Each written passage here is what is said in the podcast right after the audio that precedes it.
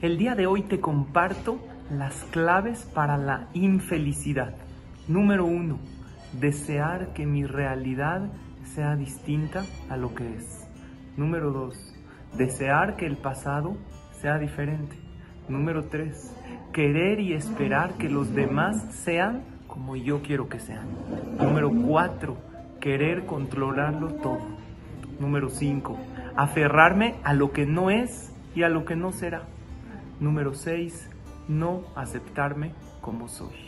Te pregunto, ¿tienes alguno de estos comportamientos en tu vida? Mucho cuidado, porque puede ser que esto es lo que te esté quitando tu felicidad. Te invito a reflexionar sobre esto y te doy una clave sencilla y poderosa a la vez. Siempre, siempre aprende de tu pasado conecta con tu presente y diseña tu futuro por medio de buenas acciones y de fe. Muchas gracias y nos vemos el próximo video.